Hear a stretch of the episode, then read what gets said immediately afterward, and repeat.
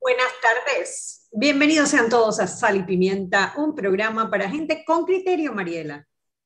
Querida, ¿cómo estás? Buenas tardes. Buenas tardes a todos con criterio. Terpel Voltex, la primera red de electrolineras de carga rápida que conectará al país de frontera a frontera. El futuro de la movilidad eléctrica ya está en Panamá y se llama Terpel Voltex. Tener un auto eléctrico en Panamá ahora sí es una realidad con nuestra red de estaciones de carga rápida. Terpel Voltex, electrolineras en tu camino. El plan todo todito con data ilimitada de Más Móvil regala más de 80 mil en premios. Serán más de 85 ganadores de premios en efectivo o uno de los Samsung, Samsung Galaxy Flip 3 o Fold 3. Más Móvil, la señal de Panamá. Querida, cuéntamelo todo. Bueno, Mariela, eh, primero una nota muy triste y yo creo que es una, bueno, es una nota bien triste por dos lados. ¿Tú recuerdas el, eh, bueno, el supuesto asalto al Banco General de eh, Punta Paitilla que se dio en estos días, en donde hubo un forcejeo entre el, guardia de seguridad y la persona que supuestamente estaba tratando de, asaltar el banco, en donde le dio con, lo golpeó con, con, una pistola en la cabeza? Bueno, el, supuesto asaltante fue internado en el Hospital Santo Tomás y el día de hoy se suicidó. Se quitó la vida. Eh, es la segunda vez que ocurre un suicidio en el Hospital Santo Tomás en 11 días. Eh, se está haciendo un llamado para que hagan las adecuaciones estructurales que se necesitan, ya que eh, cuando una persona está internada en un hospital como el Hospital Santo Tomás, el Estado es el responsable sobre su seguridad. Y bueno, si ya te has tenido un evento como esto en 11 días de separación y no ha sido la primera vez, pues es hora que las autoridades del, eh, del Hospital Santo Tomás tomen las cartas en el asunto y hagan las adecuaciones estructurales que impida o por lo menos haga más difícil que estas cosas sigan ocurriendo. A ver, dos anotaciones al respecto. Una, eh, no es un, supuesto asaltante, él no iba a asaltar. Después quedó claramente establecido que era un problema sentimental, que él había ido allí a reclamarle al guardia de seguridad porque aparentemente tenía una relación con su pareja y entonces era todo más o menos un cuadro eh, de ese tipo, ¿no? Por eso es que no había arma, por eso es que nadie entendía cómo estaban pasando las cosas y era como una pelea. Y lo otro es que efectivamente, hace 11 días se dio otro suicidio del Hospital Santo Tomás. Esto, estas, esta parte donde, donde, donde lo que pasa es que, a ver, tengo entendido que él estaba en el ala psiquiátrica, ¿verdad, Ned? No, no tengo eh, ese detalle. Asumo yo, ¿no? Asumo yo, pero no, no sé. Hasta ahora lo que sé es que estaba internado en el hospital, internado en el Hospital Santo Tomás. Porque yo puedo entender la necesidad de la estructura, sobre todo si es un área psiquiátrica. En esa parte lo puedo entender porque son personas eh, con una debilidad emocional, con problemas mentales, que no pueden responder a verse por sus actos, entonces hay que prever esas vainas. Y yo diría que si ya van dos y es ahí. El resto es que eh, un hospital no es una cárcel, tú no, no, no, no tendrías que, que subir las estructuras, que poner protección en todos los hospitales, digo, en todas las salas, no sé, me parece un poco forzada esa, esa conjunción de ideas, me parece un poco forzada. Puedo estar equivocada, eh, pero si así fuera, todos los hospitales del país deberían entonces estar cerrados o tener esta seguridad porque todos se pueden, también se pueden eh, eh, tratar de suicidar funcionarios, gente que va, o sea, si se trata del ala psiquiátrica, lo puedo entender y lo avalo. Por eso es que quería tener la, la, la pensé que sabías la, la, certeza de que parte del hospital estaba ahí. En todo caso, no tengo más nada que decir al respecto. Una lamentable pérdida. Muy triste, la verdad que muy triste, pues porque es una vida que se pierde. Eh, yo no sabía lo de, lo de que eh, no había sido un asalto, porque hasta la última información que se dio de manera oficial, había, tú sabes, ¿no? Como siempre, los cuentos de corredores, pero oficialmente eh, había sido un intento de asalto. Eh, bueno, ya hoy parece que cobrar fuerza la, la, teoría de que no era un asalto, sino ya un tema sentimental, que hoy termina con eh, la pérdida de, de, la vida de este, de este, es un muchacho colombiano, joven, ¿ves? hoy suicidándose en el hospital, en el hospital Santo Tomás. Bueno, en otro tema, el presidente Joe Biden, el presidente de los Estados Unidos, Joe Biden, acaba ya de formalmente enviar al Senado la nominación de Mari Carmen Aponte, que va a ser la próxima embajadora de Panamá. Después de cuatro años ya de la renuncia del, embajador Philly, eh, la Casa Blanca oficialmente envió al Senado la nominación de Mari Carmen Aponte. Mari Carmen Aponte fue embajadora de Estados Unidos en El Salvador. Habla español, inglés y francés y fue subsecretaria de Estado para el hemisferio occidental. O sea que es una persona que maneja muy bien los temas eh, de Latinoamérica y bueno, habiendo estado por tantos años en El Salvador entre el 2010 y el 2016, seguramente maneja muy bien los temas políticos de Centroamérica. Esperamos con ansia tener una nueva embajadora después de tantos años de que nuestro principal socio comercial no tenía embajador en el país. Sí, la verdad es que me alegra mucho que también tenga sangre latina, ¿no? Que, que, sea puertorriqueña. Sí, Puerto, Puerto, Sí, tiene, tiene, tiene, tiene su encanto tener un embajador de Estados Unidos con, con, con sangre caribeña. Yo recuerdo cuando, ay, ¿cómo se llamaba el cubano? Tan bello. Él y su mujer, Carmen se llamaba su mujer, embajadores, el embajador fue Preto, no, Preto, no, no me acuerdo el apellido. Eh, era divino porque entonces no está el idioma, hay muchas cosas en común cuando, las, cuando, cuando, son latinos, entienden, creo que nos podemos entender mucho mejor. Así es que sí, es una buena noticia que eh, Estados Unidos haya ya pues eh, iniciado los trámites para la designación de un embajador de Estados Unidos en Panamá. Así es. Y bueno, por el otro lado, en la, no sé si lo comentamos ayer, pero dentro del discurso de María Eugenia López como la nueva presidente de la Corte Suprema de Justicia, eh, en su discurso habló de puertas abiertas, habló de luchar por una justicia equitativa, oportuna, transparente y accesible. Eh, la verdad que son buenas noticias para la Corte. Ojalá, eh, ojalá dentro de dos años, que es el periodo, el, periodo por el cual ha sido electa, podamos hacer un balance positivo de la Corte Suprema de Justicia, además de que pues ella de una vez habló de la implementación de la carrera judicial, de que no le tengan miedo los funcionarios a la implementación de la carrera judicial y bueno, el trabajar para, eh, para recuperar la imagen del órgano judicial. Ve, digo, puertas abiertas cuando le pide una entrevista, pues. Bueno, de un vez, claro, por supuesto. ¿verdad? yo digo. Yo, digo, también. Yo digo, digo. Así, así decía Rigo. Yo digo Rigo, el de, el de allá, ¿te acuerdas? Ah, como no, Roberto Paredes, exdiputado de los tiempos de la dictadura. Dura, dura, dura, dura. Yo digo Rigo. Así mismo. Sí, malos recuerdos realmente esos tiempos oscuros.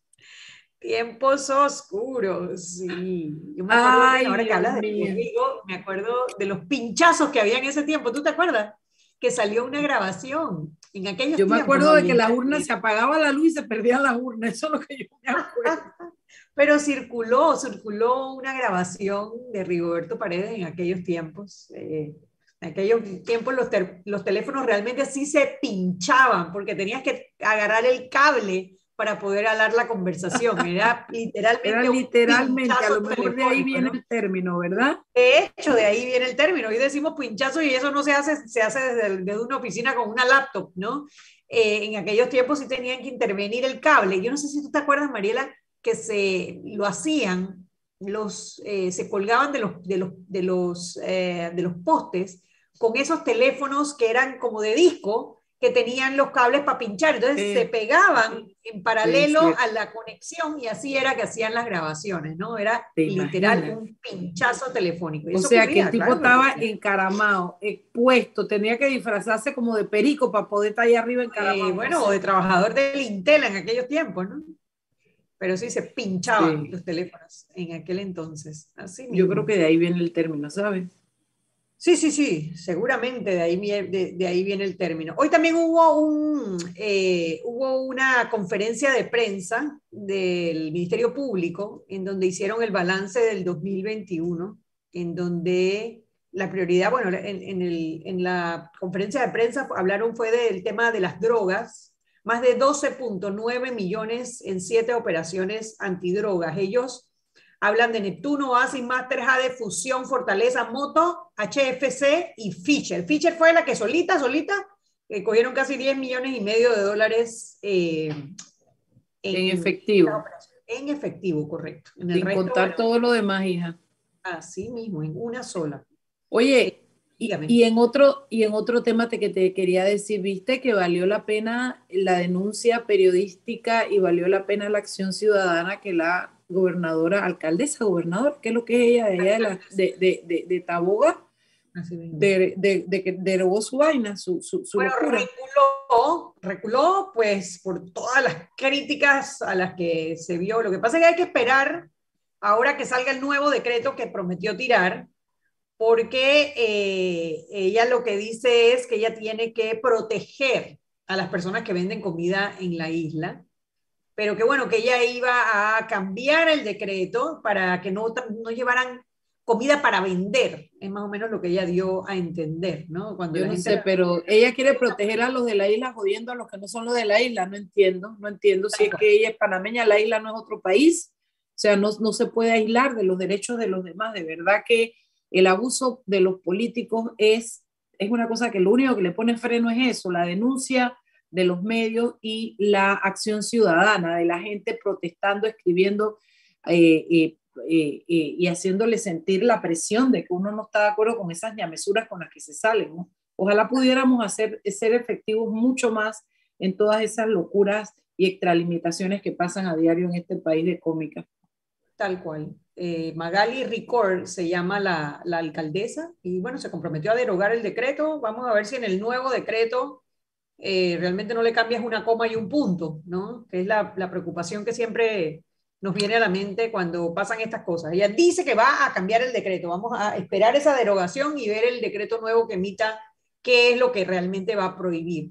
Lo que sí pareciera que los alcaldes han malentendido la descentralización y lo han confundido como una especie de dictadura municipal, ¿no?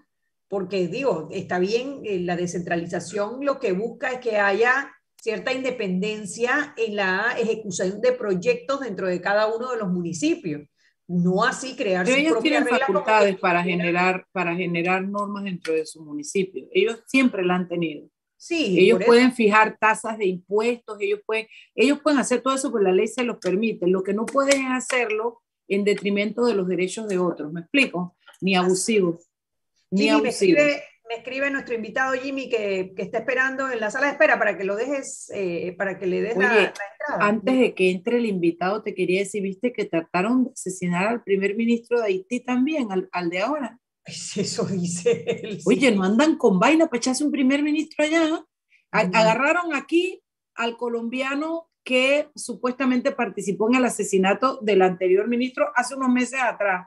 Y hoy él salió el que está diciendo que bala, fuego, escape, toda vaina. O sea, otro intento de, de, asesinato, digo yo, eso haitianos no andan con vaina para echarse al primer ministro.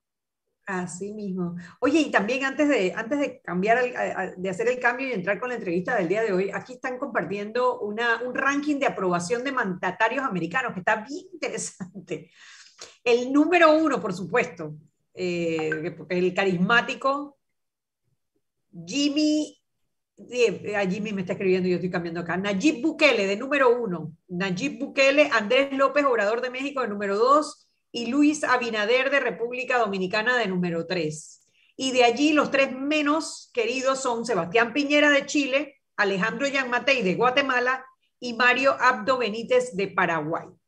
Sospecho que tiene que ver con izquierda y con derecha, no sé, no sé. Bueno, no sé, porque fíjate que Najib es derecha. Por decir, ay, pero esto de derecha e izquierda también. Es populista, mana, ese es populista. sí, pero una cosa es populismo y otra cosa es izquierda, ¿no? Najib le vamos a decir que cree el Sí, en, el tema de la empresa privada. Eh, Andrés López Obrador en México, ese sí, quizás podría ser más centro-izquierda, y el de República Dominicana también siento que es bastante derecha.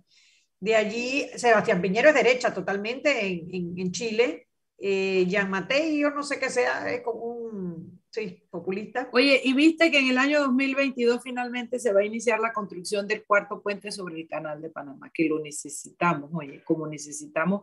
Estaba escuchando sobre el metro que van a construir hacia el área oeste. Aparentemente no genera mucha solución por llegar hasta el lugar donde llega y debiera ser más adelante para que, que verdaderamente sea un desahogo yo creo que tenemos que buscar un poquito, me encantaría tener una entrevista para ver a alguien sobre, sobre ese cuarto metro, eh, eh, cuarto puente y sobre el metro a, a, a Panamá Oeste, para, porque han pelado, hay un peladero que hay allá para hacer la, la, ampliación de la carretera y todo lo demás.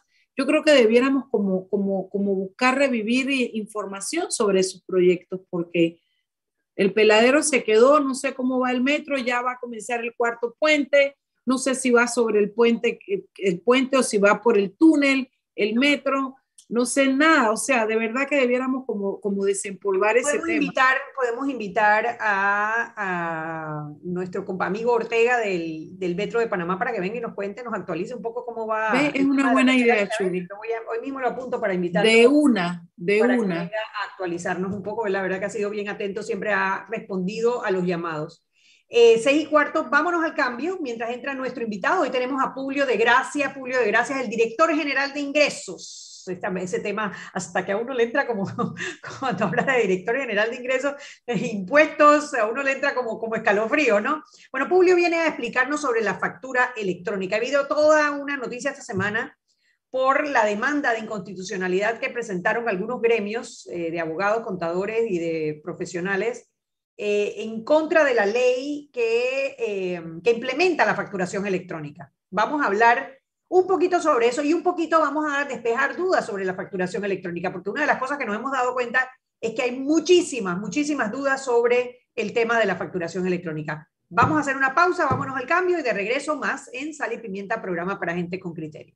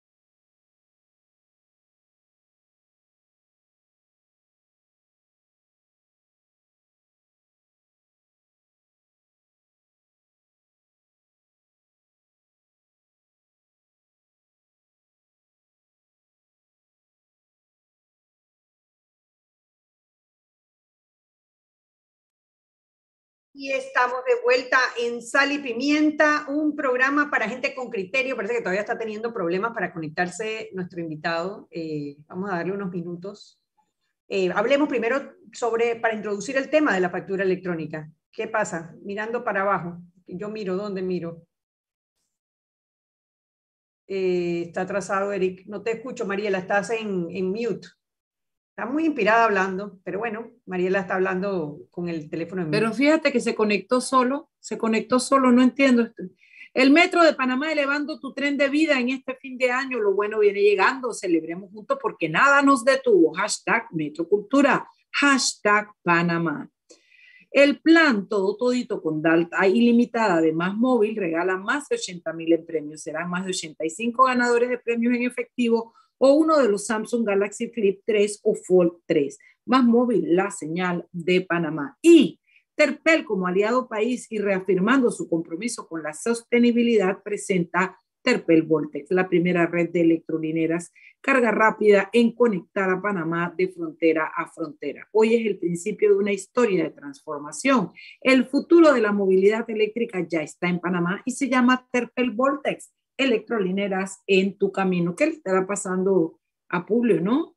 No sé, le acabo de pasar a Jimmy para ver si le da una llamadita mientras introducimos el tema. Eh, a ver, eh, primero la facturación. Yo creo que eso es importante saber que todas las personas, o sea, para poder hacer comercio, para poder cobrar, tú tienes que generar una factura, porque esas facturas generan ciertos impuestos, el impuesto de transferencia de bienes muebles, que es el ITBMS, y también porque uno tiene que hacer una declaración al final de año sobre las ganancias. Tú pones todo lo que, lo que ingresaste, todo lo que facturaste, menos todo lo que te gastaste. Y esto va con personas naturales y personas jurídicas, es decir, eh, personas eh, como eh, pues, o compañías o como Mariel y yo, pues como profesionales, hacemos una factura por nuestros servicios profesionales y eso al final de año uno hace una declaración.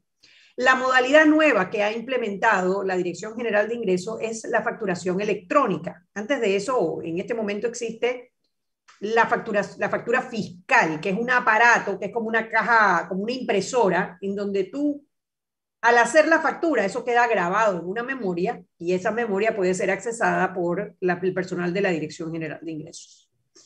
Hubo una ley que se pasó en octubre del, del 2000, digo ya del año pasado, hace dos meses, eh, para la implementación de la factura electrónica. Y esa es eh, la, ley que están demandando por inconstitucionalidad algunos gremios eh, de abogados, contadores y profesionales. Le hemos pedido al director general de ingresos, a Publio de Gracia, para que venga y nos explique primero un poco sobre la facturación electrónica, porque una de las cosas que hemos visto es que hay muchísimas dudas sobre el tema, y después para que nos hable un poco sobre cuál es la posición de la Dirección General de Ingresos frente a esta protesta eh, o a esta demanda de inconstitucionalidad de algunos gremios de profesionales. Bienvenido, Publio, a Sal y Pimienta. Bienvenido, Publio. Buenas tardes. ¿Qué tal? Muy buen, eh, feliz año y con salud para todos ustedes, los oyentes y su familia. Eh, el, tema de la factura electrónica, quiero hacer un, breve, más o menos antecedente. El gobierno pasado, a través de la Dirección General de Ingresos, impulsó eh, el, plan piloto para la factura electrónica que ha sido bastante exitoso y la tarea que tenía o que tenemos nosotros como administración que le dio seguimiento es cumplir con los siguientes hitos. El primer hito fue la masificación voluntaria de la factura electrónica y esto, con esta ley 256, lo que estamos impulsando es la obligación del uso de la factura electrónica como método de facturación, que venía a sumarse a los equipos fiscales y lo que introducimos con el sistema de facturación electrónico de Panamá es, son dos opciones. La primera opción, principalmente enmarcada para los micros, pequeños empresarios, profesionales y, y emprendedores, que es el uso del facturador gratuito. Es decir, mm, sin ningún costo lo pone la Dirección General de Ingresos para que las personas interesadas, principalmente hasta 200 facturas mensuales y hasta un millón de dólares en ingresos brutos, podían tener la posibilidad o tienen la posibilidad de utilizar el facturado gratuito. Aquellos que pasan sobre ese monto o tienen otra estrategia en, utilizar la factura electrónica, ponemos a disposición los, los proveedores autorizados calificados, que son empresas de alguna manera que distribuyen la factura electrónica y que es una opción que estuvimos revisando que utilizan la mayoría de los países en la región, productos que regularmente las administraciones tributarias no tienen la capacidad tecnológica para atender o supervisar cada una de las facturas que se están realizando. Y estos proveedores son de alguna manera los que eh, reciben la información de manera confidencial, segura y luego de alguna manera la transmiten a la dirección al ingreso para que, ejemplo, cuando la licenciada Planels está comprando un, artículo en una tienda, no diga, ah, no, la DGI está caída y no se puede enviar la información. Entonces, estos proveedores se encargan de recibir la información y deben cumplir con requisitos muy bien establecidos en la ley, por ejemplo, una fianza de arriba de 250 mil dólares, también relacionados con el eh, cumplir con un eh, seguridad eh, tecnológico, tener la capacidad también de administrar esta información a través de los bases de datos. Y nosotros como Dirección de Ingresos certificamos. A la fecha hay certificado cuatro. En el día de hoy aprobamos dos más que vendrían a sumar ya las, son seis proveedores autorizados calificados. Tenemos alrededor de 14 solicitudes y esperamos en los próximos días, en los próximos meses, poder autorizar otras más que vendrían a ayudar a, de alguna manera, a tener una mejor oferta para las actividades interesadas a utilizar la factura electrónica. ¿Qué pasa con el tema de la ley? Y ha sido demandada por eh, el Colegio Nacional de Abogados y la FEDAP. Nosotros, como respetuoso del Estado de Derecho, consideramos que han hecho lo correcto a través de los mecanismos constitucionales que existen en la República de Panamá. Cuando una persona siente que una ley o alguna acción es, está violentando la, la Constitución, hemos recibido copia de, este, de esta ley, en gran parte no coincidimos, pero bueno, eso es parte del Estado de Derecho, pero en el marco también de eh, atender las preocupaciones y las dudas, el día de ayer, por indicación del presidente y el vicepresidente, atendimos al Colegio Nacional de Abogados y a la FEDAP en la presidencia de la República, donde ellos expusieron su situación, eh, sus, lo que están solicitando, y nosotros quedamos con el compromiso en, en los próximos días, antes de acabarse la semana, de llegar con una propuesta de mantenernos nosotros con nuestra idea de seguir implementando la ley o si es necesaria una modificación para generar la tranquilidad y también los espacios necesarios para poder avanzar en medio de, una situación complicada que es la pandemia todavía. A ver, Publio, a mí me gustaría primero, porque yo tengo una idea en la cabeza, pero no tengo, creo que me falta información para poder tener un criterio claro, es qué es lo que se está demandando. O sea, porque tengo una confusión porque por otro lado están también otras obligaciones que se le están imponiendo a, los profesionales, a las profesiones libres. Quiero que me digas la, la 256, ¿qué es lo que controla? ¿Solo la facturación o tiene otras aristas que también están siendo demandadas? Y si lo puedes, nos puedes decir qué es específicamente lo que están demandando los profesionales y en qué se basa. Principalmente lo relacion la ley 256 modifica la ley 76 del año 1976 y las modificaciones realizadas en el año 2011. ¿Qué pasa? Desde el año 1976 está la obligación de todas las actividades en la República de Panamá, de acuerdo al monto correspondiente, de documentar y facturar. ¿Qué pasa? En el año 2011, la introducción de los, equipos fiscales eh, exceptó algunas actividades, entre esas la de las profesiones liberales de obligarlos a utilizar los equipos fiscales. ¿Qué hemos avanzado con esto? Que se ha introducido ahora que estas algunas actividades entre, las, entre esas, las profesiones liberales, ya no se encuentran exceptuados del uso del equipo fiscal del sistema de facturación electrónico o de la factura electrónica a través del facturado gratuito o a través de los proveedores autorizados calificados. Principalmente ellos sí dicen que eso viola de alguna manera la libre eh, la libre profesión, eh, se viola el artículo 40, según lo que ellos han manifestado. Igualmente, el tema de la confidencialidad, sienten que esto lo ponen en, por así decir, exponen a los, en el caso de los abogados, o los doctores, o los médicos, exponen eh, información que debe ser confidencial y no debe ser entregada a la autoridad correspondiente. Pero como lo hemos planteado, cuando se habla de la descripción en la factura no tiene que poner los datos exactos o qué se le está haciendo, o qué se le está investigando. Simplemente como lo hacen actualmente en una libreta de factura. La misma información es lo que ahora se está haciendo de manera tecnológica. También, si mal no me equivoco, eh, ellos están eh, preocupados por el tema relacionado con el cierre del negocio. Hay que recordar que tanto el tema de la confidencialidad como el tema relacionado con el cierre del negocio ya se encontraba en la ley desde el año 1976 y la modificación del año 2011. Por lo tanto, ¿Qué es el cierre del negocio?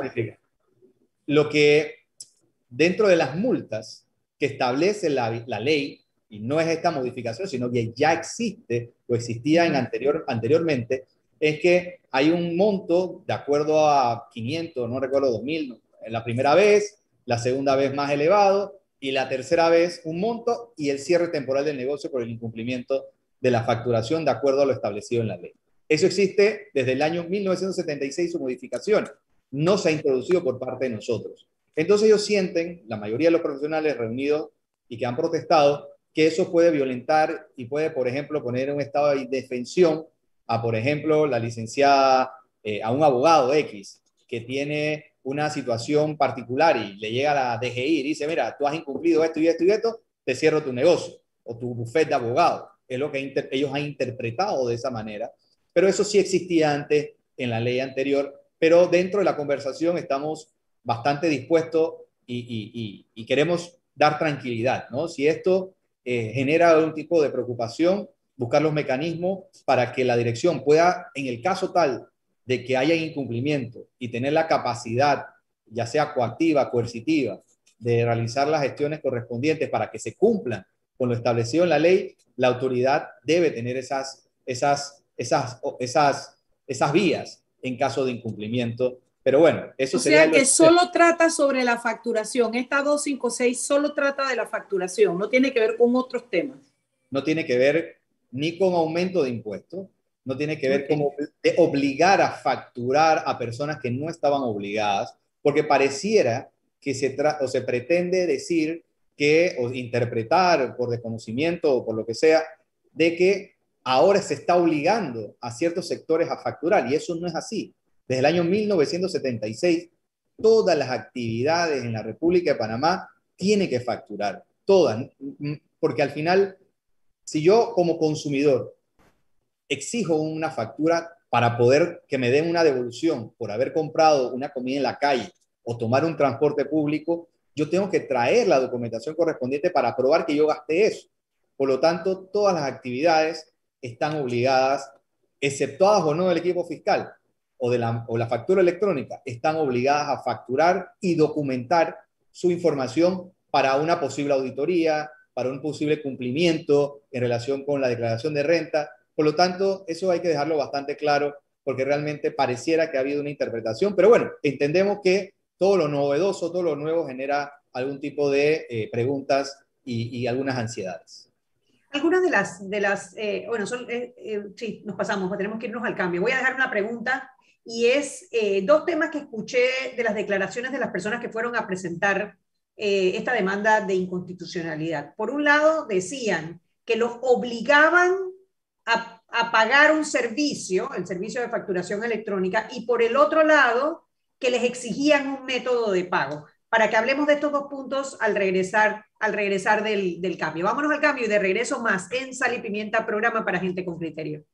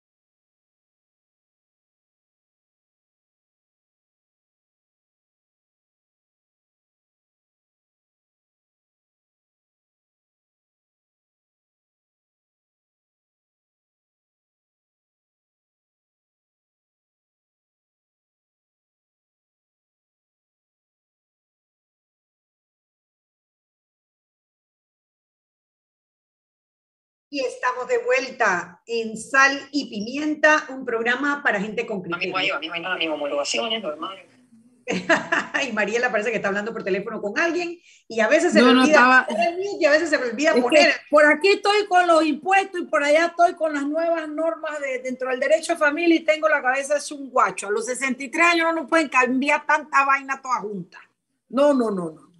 Dale, dale, tú dejaste unas preguntas, Shubi. Sí, bueno, porque, a ver, eh, digo, obviamente cuando, primero, cualquier cosa que tú digas impuesto, ya la gente se pone a la defensiva, porque a nadie, a nadie le gusta pagar impuestos, a nadie le gusta pagar, punto. Y menos los impuestos, porque obviamente es más difícil ver en lo que uno está poniendo sus realitos. Pero hubo algunas declaraciones dentro de la, presentación de la demanda de inconstitucionalidad que a mí me dejaron preocupada, porque no es lo que yo estoy leyendo, pero quisiera que oficialmente Julio sea el que nos, el que nos aclare. Por un lado, decían eh, que los obligaban a adquirir un sistema de facturación electrónico, casi que le imponían un, eh, un, un servicio que tenían que pagar. Y por el otro lado, el método de pago, que les exigían un método de pago, para ver si nos puedes aclarar estos dos puntos. Primero el método de pago, eso nosotros no somos eh, los entes correspondientes aquí. Hay método de pago tanto cheque, efectivo, tarjeta, puedes pagar como... Es más, hay adaptación de pago. Recientemente existe en, en la norma tributaria para cumplir con las obligaciones tributarias. Por lo tanto, eso es falso. Y segundo, el tema de obligar, eso es también falso porque ahora hay opciones. Hasta la ley atrás, o la que hemos superado, la única opción era la, factura, eh, perdón, la máquina fiscal. Ahora es la máquina fiscal, la factura electrónica con dos modalidades, el facturador gratuito y la factura electrónica a través de los proveedores autorizados calificados o cualquier método aprobado por la Dirección del Ingreso para actividades que puedan demostrar que ninguna de estas eh, opciones le es la óptima. Por lo tanto, aún existe esa posibilidad. ¿Qué pasa? Eso es con los contribuyentes registrados en la Dirección General de Ingresos hasta el 31 de diciembre del año 2021. La ley que establece, y, es lo que, ¿y por qué lo estamos haciendo de esa manera? La ley establece que los nuevos registros únicos de contribuyentes, es decir, que la inicial EDESMA se registra en la Dirección General de Ingreso mañana, ella tiene dos opciones de facturar. Tanto eh, las máquinas, eh, perdón, el sistema de facturación electrónico en su modalidad de facturado gratuito o a través de proveedor autorizado calificado. ¿Por qué hacemos esto? Porque al final lo que estamos tratando de migrar, como lo ha hecho la gran mayoría de los países más avanzados del mundo, es el uso de la, de la factura electrónica, porque tiene ventajas definitivamente ya demostradas. Vamos desde algo muy importante que es el cambio climático, reducción del uso del papel. Segundo, nos ayuda a utilizar la tecnología para el servicio de una trazabilidad en el caso de si hay que hacer una auditoría que no queda merced de un director de ingreso porque me cayó mal una persona, porque existe tal cosa o porque me mandaron tal cosa. La información se utiliza a través de data, de base de datos no se tiene que utilizar a través de porque me cae mal, yo tengo una sospecha. La información está clara en la Dirección General de Ingresos a través de la información que va a llegar a través de las facturas, a través de las declaraciones de renta. Por lo tanto, cada día la Dirección General de Ingresos trabaja en ser más digital para garantizar la recaudación efectiva, pero también que se haga las cosas de manera transparente y segura. Por lo tanto, el fin, cuando se inició hace seis años el proyecto de factura electrónica, es que en algún momento la factura electrónica iba a ser o va a ser el método de facturación que va a garantizar y va a asegurar y va a ser el método de facturación que va a impulsar la dirección del ingreso. Y de alguna manera las máquinas fiscales deben ir perdiendo eh, eh, tiempo perdiendo oportunidades en el mercado, pero van a seguir utilizándola principalmente para los que ya la tienen, han hecho la inversión, pero con el tiempo deberían migrarse a la factura electrónica, pero actividades que, por ejemplo, tengan un problema con la conexión de Internet, aún pueden utilizar la factura, utilizar el equipo fiscal o cualquier otro método de facturación, ya que en esas áreas no hay el Internet correspondiente para facturar electrónicamente. Nosotros los abogados no, no, no teníamos... Eh, factura fiscal. Factura fiscal. Eh, teníamos que... ¿Ah? No tenían la, no tenían la obligación, o no tenemos, no tenían, me incluyo, la obligación de utilizar el equipo fiscal, sino que lo hacíamos a través regularmente, a través de las empresas. Exacto. Mandábamos a hacer nuestras libretas con numeración corrida y todo y lo hacíamos. Fíjate, Publio, eh, yo eh, tuve esta conversación con mi socia porque me cuesta un poco porque es mi gremio. Es mi gremio y, y, y, yo puedo estar de acuerdo en muchas cosas y puedo no, no estar de acuerdo en algunas. Yo creo que que, que, que, no estamos acostumbrados a rendir cuentas, ni los ciudadanos ni los políticos. Y una parte de rendir cuentas, me guste o no me guste, es pagar impuestos. Y yo me pongo bravo cuando tengo que pagar impuestos porque sé que es obligatorio, pero también debiera ser obligatorio de los políticos administrar bien el dinero. Y pasan cosas, y hay denuncias, y ha habido cuestiones. Dicho esto, yo no entiendo realmente esta lucha porque si yo tenía que hacerlo con facturas, si yo tenía y ahora lo tengo que hacer en, en, en, en ¿cómo se llama la máquina? La, la, nueva facturación. Facturador electrónico. Facturador, Facturación electrónica, yo no veo la diferencia. Yo creo que eh, eh, puede ser que me salga el tiro por la culata, puede ser, pero si yo voy a declarar lo que me toca, lo que debe ser, lo que facturé y me toca pagar los impuestos, a mí particularmente me da igual si es manual o si es electrónico. ¿Dónde entro? Puede entrar alguna escosor que tampoco es tanto, es si esa, si esa carga nueva de hacerlo electrónicamente me va a causar una erogación adicional porque ya estoy hasta aquí ya no doy más. Pero tengo entendido que hay un, un, sistema dentro de la DGI que me va a permitir hacerlo de manera gratuita sin tener que comprar una máquina.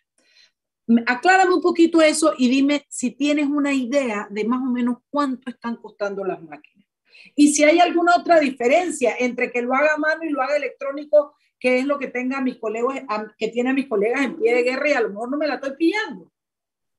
Yo creo que es un tema de, de resistencia, y, pero también eh, poniéndome del lado y siendo empático, ellos manifiestan que, oye, todavía estamos en medio de una pandemia, hay colegas que han tenido una situación complicada, que ahora hacerle este cambio los puede de alguna manera afectar mucho más y que demos un tiempo adicional, es lo que nos manifiesta, ¿no? Y puedo, tengo que ser siendo empático, ¿no? Eh, pero como usted lo ha dicho, al final simplemente estamos pasando de la obligación de facturar con la libreta a hacerlo digitalmente. Y probablemente yo cuando no, no, estaba en esta posición y voy a volver a estar, aunque yo estaba trabajando en una eh, con un empleador, pero también tenía algunos clientes que atendía de manera eh, eh, aparte y también dictaba clase. Y yo tenía la obligación de declarar mi renta porque ganaba más de lo que mi empleador declaraba. Por lo tanto, tenía la obligación de declarar la renta de ese adicional que, gracias a Dios, podía lograr a través de clientes yo tenía que hacer la factura correspondiente a través de una libreta, ¿no? Preimpresa, debidamente de acuerdo con la ley. Ahora lo vamos a hacer eso mismo digitalmente. Y como usted lo planteó, la Dirección al Ingreso, a través del Ministerio de Economía y Finanzas, ha creado un facturador gratuito. Por ejemplo, yo no, muy sinceramente, yo no generaba más de 30 facturas mensuales. Y probablemente la mayoría de los... Ojalá generara más. Ojalá. Y, y, eso, si genera más es porque tienen más ingresos y más capacidad.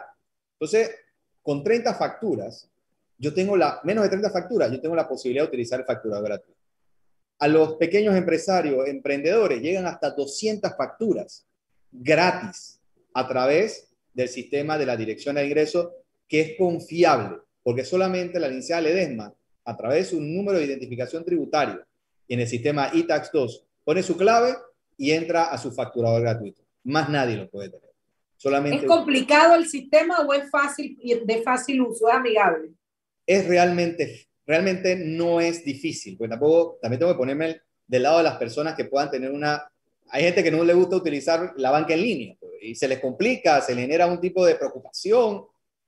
entendemos, o sea, estamos, no estamos tan acostumbrados a la tecnología, no solamente eh, este, una generación, mi generación, yo a veces prefiero ir al banco en vez, me siento más seguro yendo al banco. Es un tema de de cultura.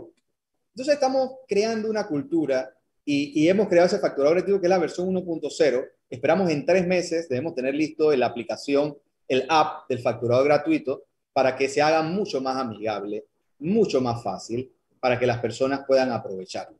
También recordar que la ley no obliga a partir del primero de enero.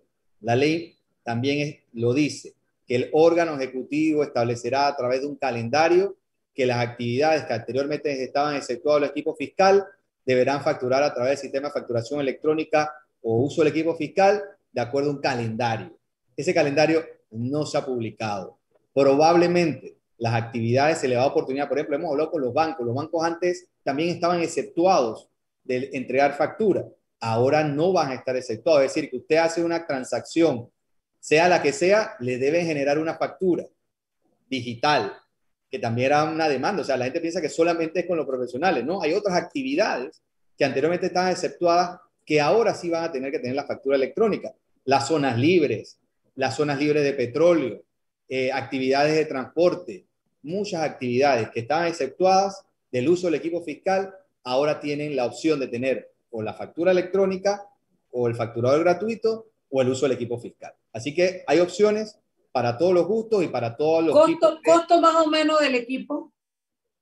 Ninguno, el de facturador gratuito es su teléfono. No, el, el otro, el, el, que hay que comprar. Eh, los equipos fiscales entiendo que están entre 400 y 500 dólares eh, el tema de los proveedores autorizados calificados, se lo pongo de manera fácil. El proveedor autorizado calificado es como si usted va a una empresa telefónica y usted, y usted quiere un plan de facturas. Por ejemplo, me han dicho que hay un plan de facturas anual, y, creo que la mayoría anda en eso, como en 120 dólares anuales, y puede facturar creo que hasta 3.000 facturas anuales. Entonces, mientras más proveedores autorizados haya, fue como el caso de las telefónicas va a ir reduciéndose y va a haber mayor oferta para beneficio. Nosotros hemos tratado de aprobar la mayor cantidad de proveedores autorizados calificando, siempre cumpliendo con la ley para que haya más diversidad, para que no se piense que es un negocio o un monopolio. Actualmente, hoy ya hay seis proveedores autorizados calificados y como le dije al inicio de la entrevista, deben y probablemente llegar hasta 10 o 12 proveedores autorizados calificados este año. Bueno, tenemos que hacer otra pausa. Vámonos al cambio y de regreso más con Publio de Gracia hablando sobre la facturación electrónica en sal y pimienta, programa para gente con criterio.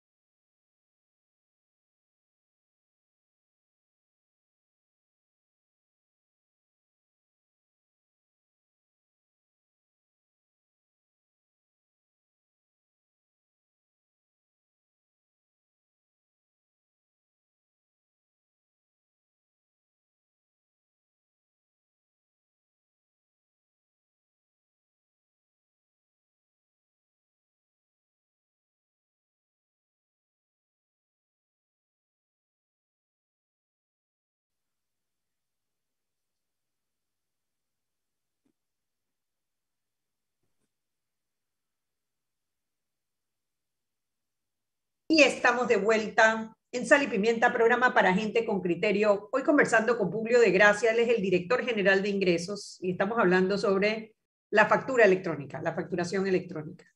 quizás ah, me gustaría hacer, repasar un poco las fechas de implementación de la factura, de la obligatoriedad de utilizar la facturación electrónica y em, también los montos, porque seguramente hay profesionales que facturan menos de cierta cantidad anual que no necesitan implementar la factura electrónica. ¿Cuándo tendría Mariela Ledesma Abogados que comenzar a facturar electrónicamente? quítame el sueño desde ya, dale, dale, dame la fecha. Todavía no, todavía no tienen fecha. Como le manifesté, eh, depende de un calendario y, y, estamos aprovechando esa oportunidad para generar los espacios de conversación con los diferentes sectores. Hemos tenido reunión hoy, por ejemplo, con los teatristas, hemos tenido reunión con los contadores, con los abogados, con los ingenieros y arquitectos, eh, tenemos reunión con los médicos, inmediatamente una reunión con la CONEP para explicar un poquito más el tema crear cultura, tumbar algunos mitos, algunas dudas, y, probablemente ese, y hemos hablado también con la Zona Libre de Colón, eh, estuvimos reunidos con la Asociación Bancaria, es decir, todos los actores que de alguna manera anteriormente estaban exceptuados del uso del equipo fiscal, ahora eh, nos han pedido este tipo este espacio de conversación y así que en este momento no hay una fecha concreta. Los únicos obligados eh, con la introducción de esta ley son los nuevos registros únicos de contribuyentes. Esos son los únicos que se encuentran obligados a utilizar la factura electrónica o el facturado gratuito. Ya ellos no podrán utilizar un equipo fiscal, solamente la factura electrónica o el facturado gratuito. Una pregunta que yo quisiera hacer, ¿está nuestro, nuestra Dirección General de Impuestos preparada técnicamente hablando para este cambio eh, eh público? Mira, el ministro Alexander nos ha apoyado desde el día uno que iniciamos el, iniciamos el gobierno, a, pesar de la pandemia, se ha hecho las inversiones importantes y se van a seguir realizando importantes inversiones en materia de la infraestructura tecnológica, porque la, la data que vamos a recibir va a ser enorme. Y no solamente recibir data, sino tener la capacidad a través de los talentos humanos de procesarla, de, de, procesarla, de analizarla. Es por eso que las administraciones tributarias hemos visto alrededor del mundo están cambiando y no se trata de ir, de tener menos contadores, pero se tienen ahora más analistas de datos, más científicos de datos, estadísticos, auditores, forenses, eh, matemáticos y otro tipo de especialidades que nos deben ayudar a nosotros a complementar la tecnología para ser más eficiente. Lo que tenemos que hacer todo el sector público es aprovechar la tecnología para ser más eficiente en nuestro trabajo y depender y sonará un poco difícil, pero depender menos de muchas profesiones o muchas actividades que ya probablemente ya no van a ser necesarias dentro del servicio público, porque la tecnología es la que va a atender. Por ejemplo, el caso de un mensajero, anteriormente uno veía cantidad importantes de nombramientos de mensajeros en instituciones públicas porque se necesitaban los mensajeros, pero a la llegada del Internet y el correo electrónico, menos mensajeros se necesitan. Por lo tanto, así mismo va a ir evolucionando el Estado y debe ir evolucionando como lo hace la empresa privada y también la, necesidad de la educación de formar el talento humano necesario en capacidades y habilidades necesarias para ese nuevo mundo, no solamente en la empresa privada, sino también de tener un gobierno más digital y más eficiente. Yo creo, perdón, no, es que no era como, yo creo realmente que es eso, es la resistencia al cambio, es la resistencia a lo nuevo, a lo que se desconoce. Yo la verdad será porque no entiendo, es la única excusa que puedo darme, pero yo no encuentro qué está mal en pasar de escribir en una libreta a hacerlo electrónicamente. Hay, hay, un tema, hay un tema que recalcaron los abogados en la demanda de inconstitucionalidad, que fue el tema de la, de la confidencialidad. Y Son los mismos datos Sí, claro, pero tú, por ejemplo, al facturar, tú no le dices a la Dirección General de Ingresos a quién le estás facturando. Con la factura ¿A quién? Con nombre y número de cédula, factura por factura. Tú no das esa información hoy en día. Tú Recibí de Anet Planel la suma de dos mil dólares. No. a ver, no es cuando tú haces tu declaración de renta, cuando tú haces tu declaración de renta. No está obligado, pero Anet Planel a recibir, a recibir un servicio de la licenciada Ledesma, la licenciada Planel puede deducir de su declaración de renta el gasto producto de los servicios que le está brindando. Por lo tanto, aquí tiene otro, otro complemento también.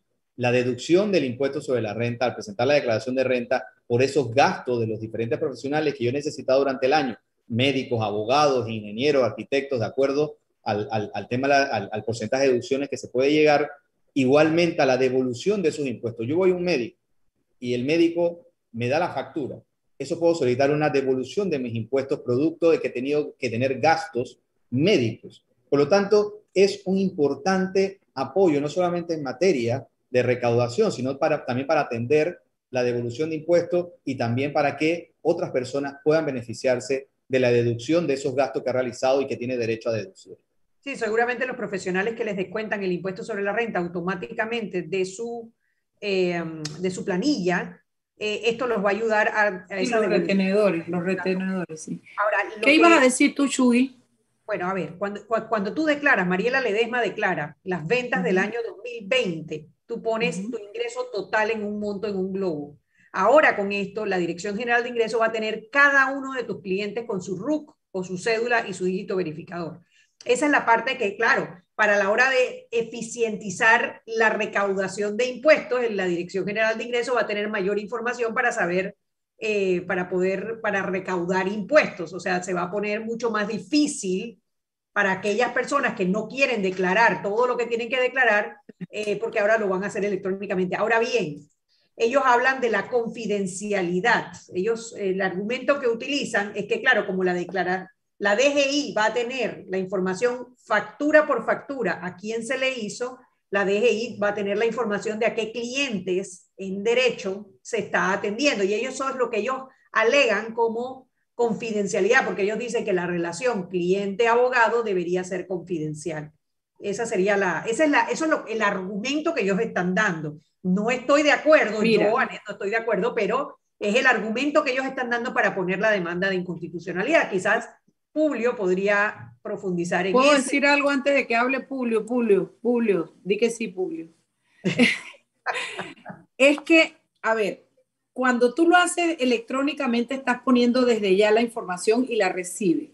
Cuando lo haces manualmente, la información te queda en las libretas que tienes que guardar en tu oficina y si, el, y, si, y si la DGI viene, ahí está la información y la tienes que dar de todas maneras. Ahí está la clave. Si la DGI viene, ¿cuántas claro, veces pero entonces la DGI a tu oficina Claro, pero es que entonces es que ese es el kit. Porque entonces lo que tú quieres es mantener las cajetas en tu oficina y no dar la información desde ya. Eso, ese es el kit. Confidencialidad cliente-abogado está basado en los datos y los trámites que tú haces, no en los honorarios que tú cobras. Si yo tengo un cliente y me viene a decir que la mujer lo quema, que él le pega, que etcétera, etcétera, yo no voy a poner eso. No, tiene que ponerlo. Claro, lo que voy a poner en la factura escrita y en la factura fiscal es el nombre del cliente y el monto que le he pagado y la fecha. Entonces, realmente no viola la confidencialidad. Yo, me, mira, yo no, yo espero que cuando yo salga de aquí no me agarren mis colegas a tomatazo, pero tengo que ser honesta. no me atrevo a decir que te va a agarrar, pero claro, ese es el fondo del asunto. Es que ese es el mero, el mero, mira, se ríe Publio. ¿Cómo le puedes exigir a un gobierno transparencia si no estás dispuesto a entrar en el juego? ¿Me explico? Nos encanta pedir la transparencia ajena, pero cuando nos la piden a nosotros ya la cosa no está tan simpática, ¿no? Ya la cosa no, tenemos cultura por pagar impuestos, mira, no tenemos bueno, cultura. Ahí yo voy a hacer, yo voy a hacer, voy a decir y estoy, a ver, yo claro, para quedar bien con los abogados que me tomaten a mí. Ya yo estoy usando facturación electrónica, el facturador gratuito, la verdad que es bien sencillo usar, yo lo estoy usando, pero no me gusta pagar impuestos, obviamente. Mientras menos información yo le tenga que dar al fisco, yo estoy, yo estoy más contenta o más tranquila, ¿no? Así que yo borra esa parte, Publio, borra esa parte puedo entender la aprehensión de los colegas profesionales y de los abogados, más obviamente no la justifico porque pienso que si uno está exigiendo transparencia al gobierno, uno también tiene que estar dispuesto a darla en, en, en, temas de ingresos y en temas de ingresos, ¿no? Obviamente. Además, en la medida en que todos paguemos impuestos, podemos presionar para bajar la carga de impuestos. Y en la medida que haya un grupo de personas que no pagan impuestos, los que pagamos la carga de Además, en la medida en que paguemos más impuestos, nos va a dar más deseo de ir a protestar, a exigir transparencia, exigir rendición de cuentas, porque es tu plata la que está ahí. es tu plata la que está ahí. Mira, de verdad te lo digo, a lo mejor es cuchillo para mi pescuezo, pero al César, lo que sea del César, yo no veo que se esté violando nada. Yo, por ejemplo, la 254, ahí sí me voy a ir de frente y sin sombrero. Publio, me vas a ver, pero la 256, yo, la ley yo no la, yo, yo no encuentro, yo creo que es un cambio de mentalidad y hermano, el mundo va para allá, te pongas bravo, no te guste, yo no quería usar computadora, pero es que el mundo va para allá. Todavía no quieres, di la verdad. Sí, es la verdad. Yo prefiero dictar y leer escrito aquí, no en la pantalla. Pero el mundo va hacia allá. El blue jean, el Tampac, el Cotec, los Pampers vinieron para quedarse. No lo quitó más nadie. Eso es lo que se llama, esa es la transformación que van sufriendo las sociedades.